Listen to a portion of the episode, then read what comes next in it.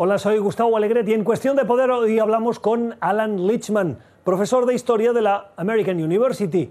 Tiene un modelo de 13 variables clave que ha predicho con exactitud el resultado de las elecciones presidenciales en Estados Unidos desde 1984. Le preguntamos quién gana en noviembre. A finales del 2019, eh, todo iba bien para Trump, pero luego pasó la pandemia.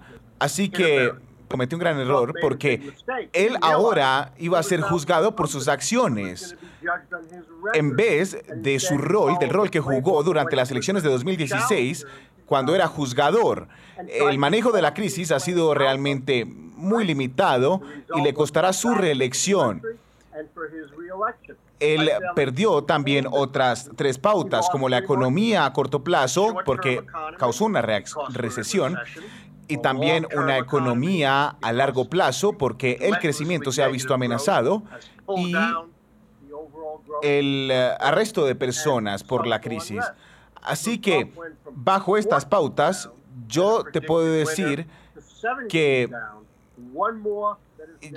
mi predicción final es que Trump va a perder las elecciones y Joe Biden podría ser el presidente. Y Trump sería el primer presidente que perdería la reelección desde George W. Bush en 1992. Pero hay unos aspectos que realmente afectan de manera indirecta. Lo que realmente me mantiene sin sueño en las, en las noches es que